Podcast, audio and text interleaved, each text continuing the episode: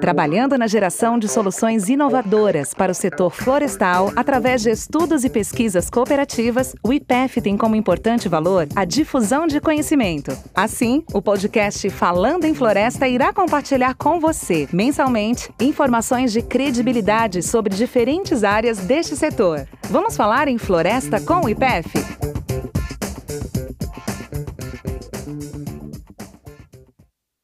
Bem-vindos ao podcast Falando em Floresta do IPF. Sou Paulo Henrique, coordenador executivo do Programa de Melhoramento do IPF, também conhecido como PCMF. Nessa edição do podcast Falando em Floresta, traremos dois convidados de uma empresa associada do IPF, da empresa Aperam. Comigo aqui estão Cleovane Figueiredo, que é o coordenador do controle de processos, e a Claudilene Alves, que é a coordenadora de viveiro. E hoje nós vamos abordar um tema que eu, como melhorista, acho extremamente importante, que é a questão do banco de germoplasma e entender como esse banco de germoplasma é importante tanto quando a gente pensa em qualidade na madeira, mas também na qualidade do carvão. Então, gostaria de começar conversando com a Claudilene. Claudilene, eu sei que a empresa ela tem um grande acervo, ela mantém esse acervo já há muito tempo. Eu fiz visitas à empresa um bom tempo atrás, e eu verifiquei isso. Eu queria entender um pouquinho mais, ou minha curiosidade, saber um pouquinho mais como é que vocês conseguiram ter esse acervo e conseguem manter diante de tantos desafios e tantas mudanças que ocorrem no setor. Oi, Paulo. É um prazer conseguir conversar um pouquinho com você e contribuir com esse entendimento para o setor.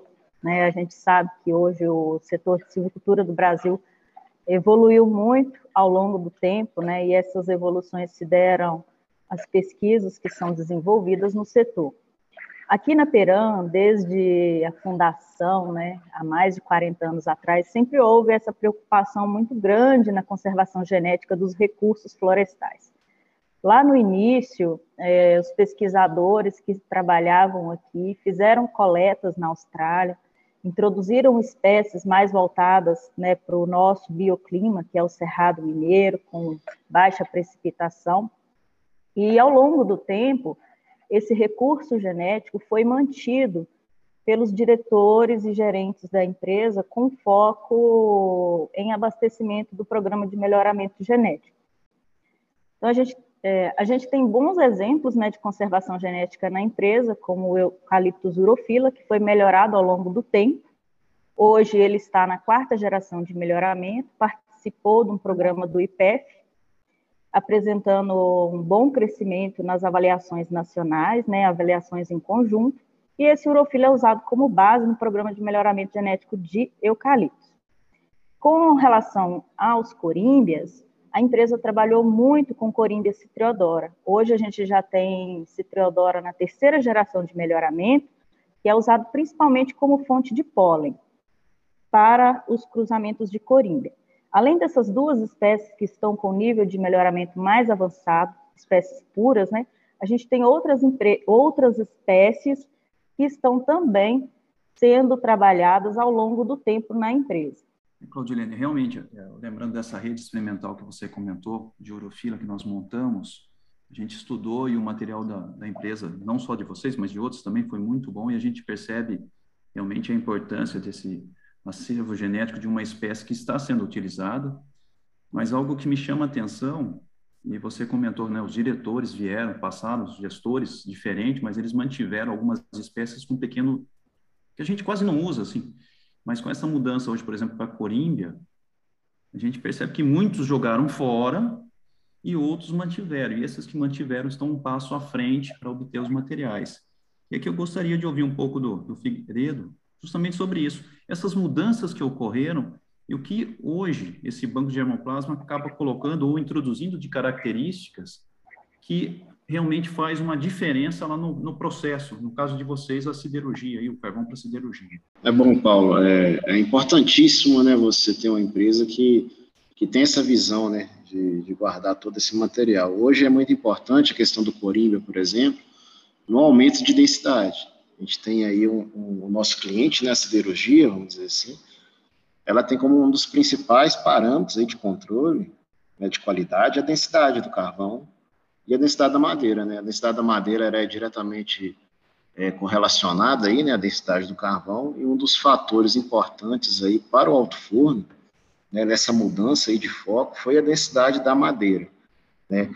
Essa densidade da madeira, ela proporcionou um aumento direto na densidade do carvão, que dentro do alto forno você tem vários ganhos de produtividade, né? Por exemplo, a gente tem que quanto maior a densidade do carvão, você vai enfornar menos volume de carvão no alto forno, basicamente com mais carga metálica, consequentemente você produz mais.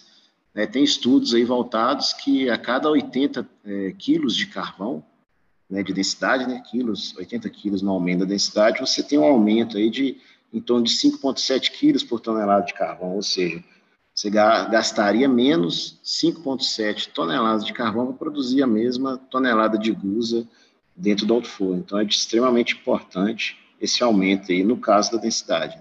E existem outras características além da densidade? Porque a gente está pensando em carvão apenas, né? Mas apenas com todo o respeito, que eu sei que é um, um universo muito grande, mas que outras características que a matéria-prima nossa, no caso madeira, que vai ser transformada num carvão, ela deve apresentar visando esse processo aí na, na siderurgia? É com a gente tem uma matriz de qualidade do nosso cliente. Então hoje o nosso cliente, né, que é a siderurgia, ela cobra da gente uma matriz onde a gente tem lá o percentual de finos, resistência mecânica, densidade, né, o carbono fixo, e tudo isso, né, a madeira, a gente tem que aproveitar ao máximo esse potencial da madeira para chegar nesses parâmetros. Então, a gente tem lá o controle de teor de lignina, tem o controle da densidade, e todos esses controles da madeira, né, a gente tem que aproveitar tecnicamente lá no carvão, em termos de processo de carbonização, conseguir é, puxar o máximo dessa madeira que está chegando para a gente. Então, hoje a gente tem até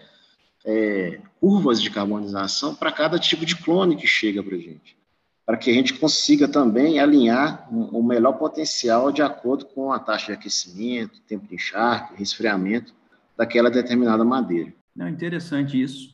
E aí a gente tem que pensar, né? Com esse banco de germoplasma, você tem que ter uma boa caracterização desse material. Eu, e como é que vocês fazem isso dentro da empresa? É a caracterização né, dos clones durante o processo de melhoramento genético, eles passam por, por fases de seleção que mudam ao longo do tempo, né? Então, no início do, do programa de melhoramento, o objetivo era volumétrico, desenvolvimento volumétrico. Ao longo do tempo, igual aconteceu nos outros programas de melhoramento, foram sendo inseridas parâmetros de qualidade da madeira para que esses clones atendessem de melhor forma né, à indústria, seja ela de carvão ou de celulose.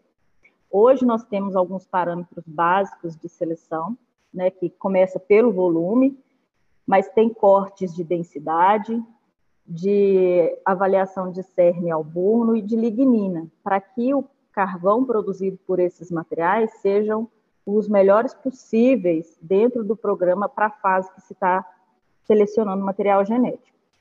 Basicamente, todo o nosso programa de melhoramento é voltado para a produção de tonelada de carvão por hectare ano.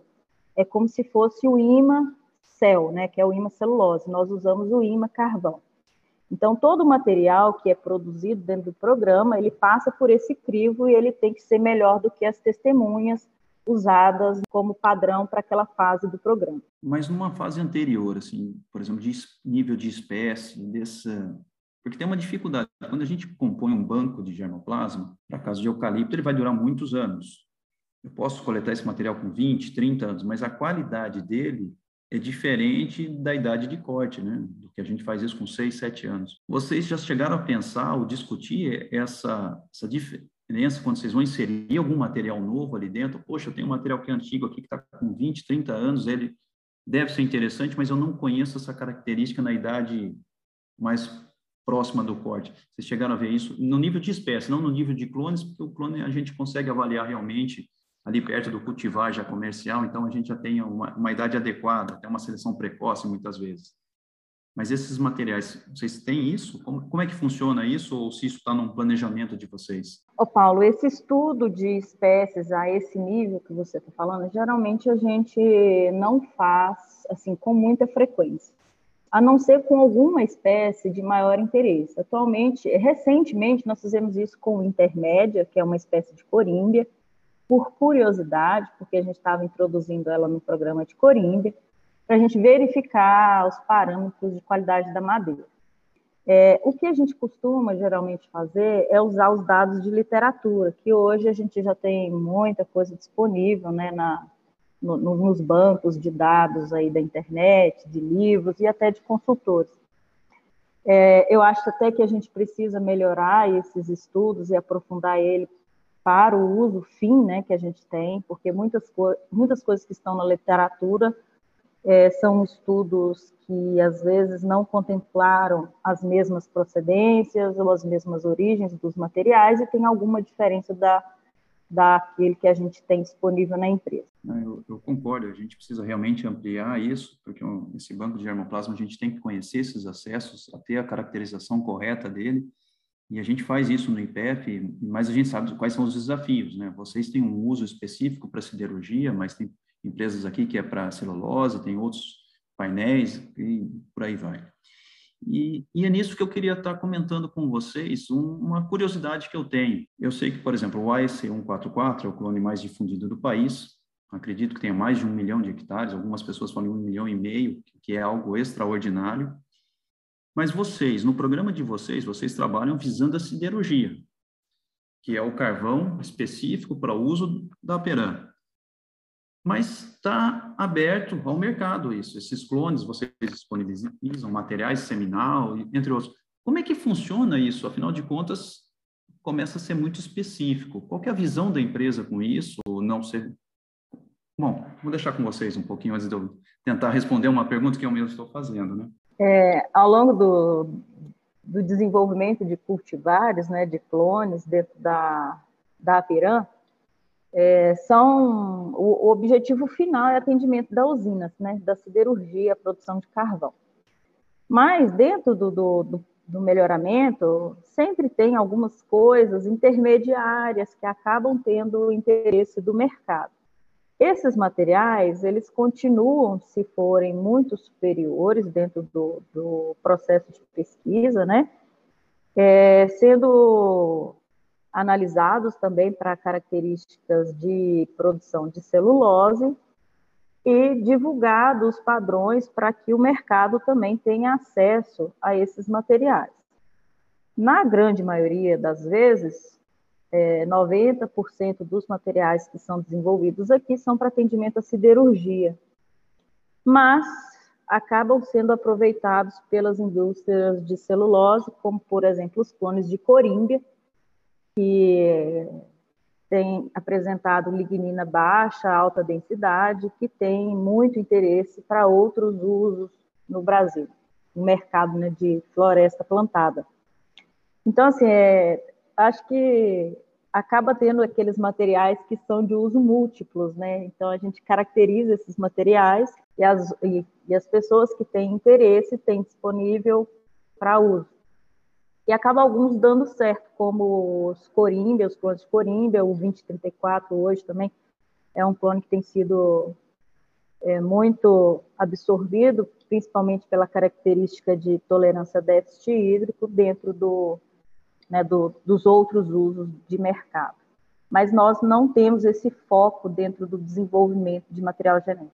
Então, vocês têm uma, o desenvolvimento do material é para vocês, mas todos os materiais com potenciais para outros usos vocês também estão disponibilizando no mercado, não, é, um, não é fechado. o que é interessante, vocês comentaram de densidade básica hoje, mas mesmo as empresas de celulose, se você pensar por que, que elas não queriam corímbia no passado, era que no processo de obtenção dessa celulose, a densidade alta era algo que não era desejado. E hoje, não vou dizer que é muito alto, porque tem um limite essa densidade, mas é algo que eles se interessaram em ampliar dependendo da fábrica, dependendo do processo. E com, agora acho que eu podia falar para a gente do um pouquinho mais desse, desse, plano de negócio e dessas mudanças, ou que realmente ah, vai ser densidade básica mesmo, nós vamos trabalhar para seca, porque seca é um desafio de todo mundo. Quais são esses caminhos que vocês enxergam aí para o futuro desse negócio chamado germoplasma ou da Peran? do programa de melhoramento de cultivares? O que, que vocês estão enxergando hoje? É bom, Claudilene pode completar posteriormente também.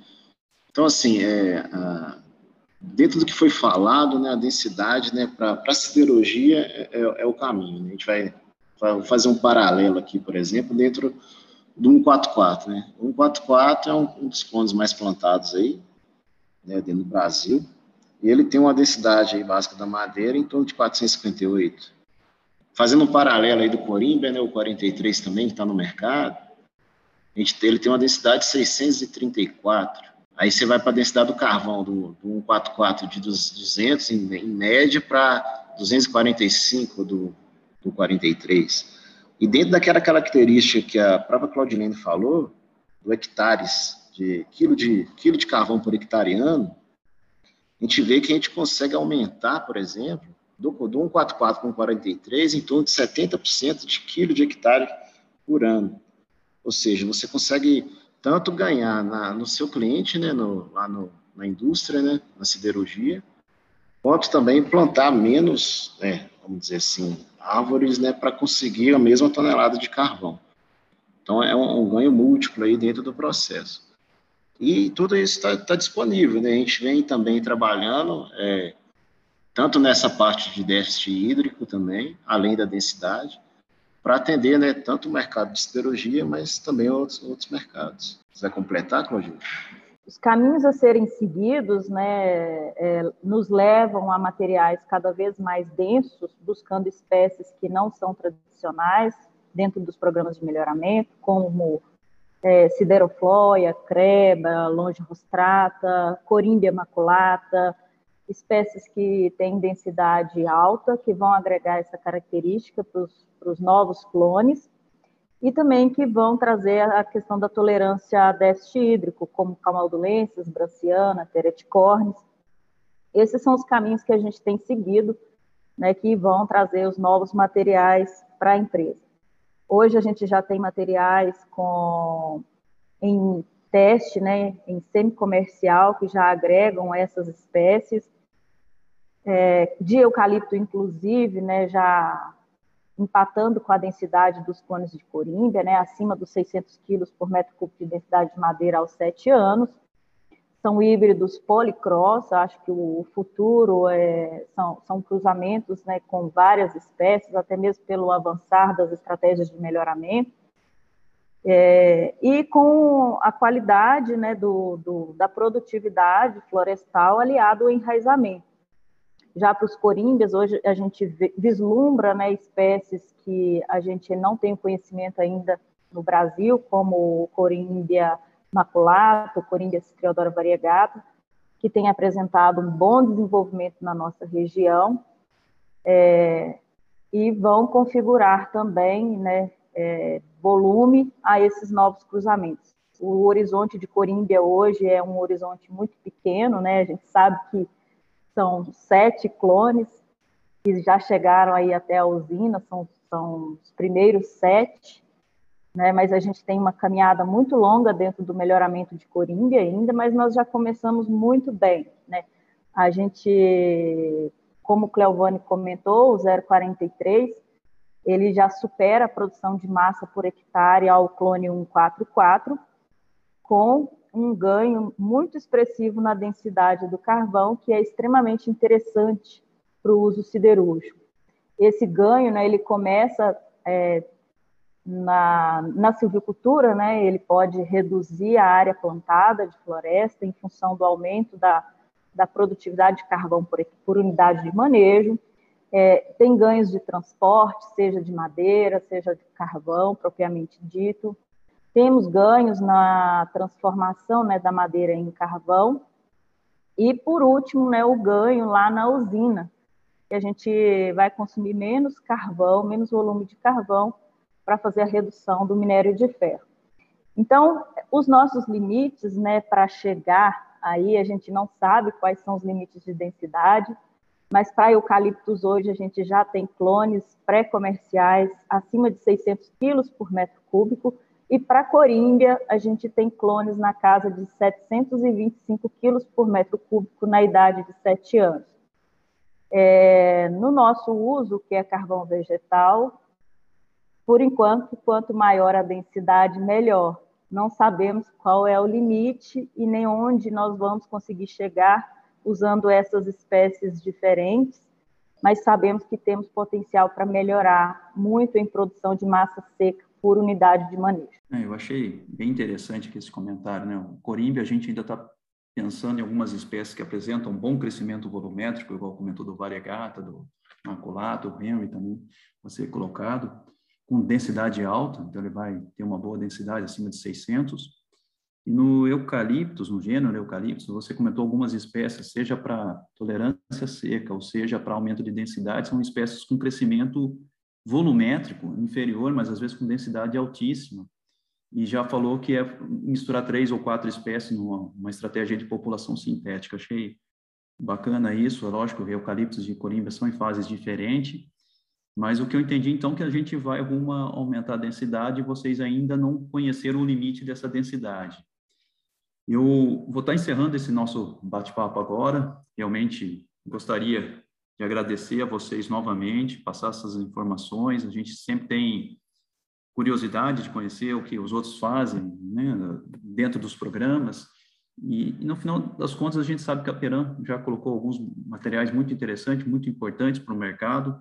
O clone mais utilizado no Brasil hoje, a gente conhece o histórico dele.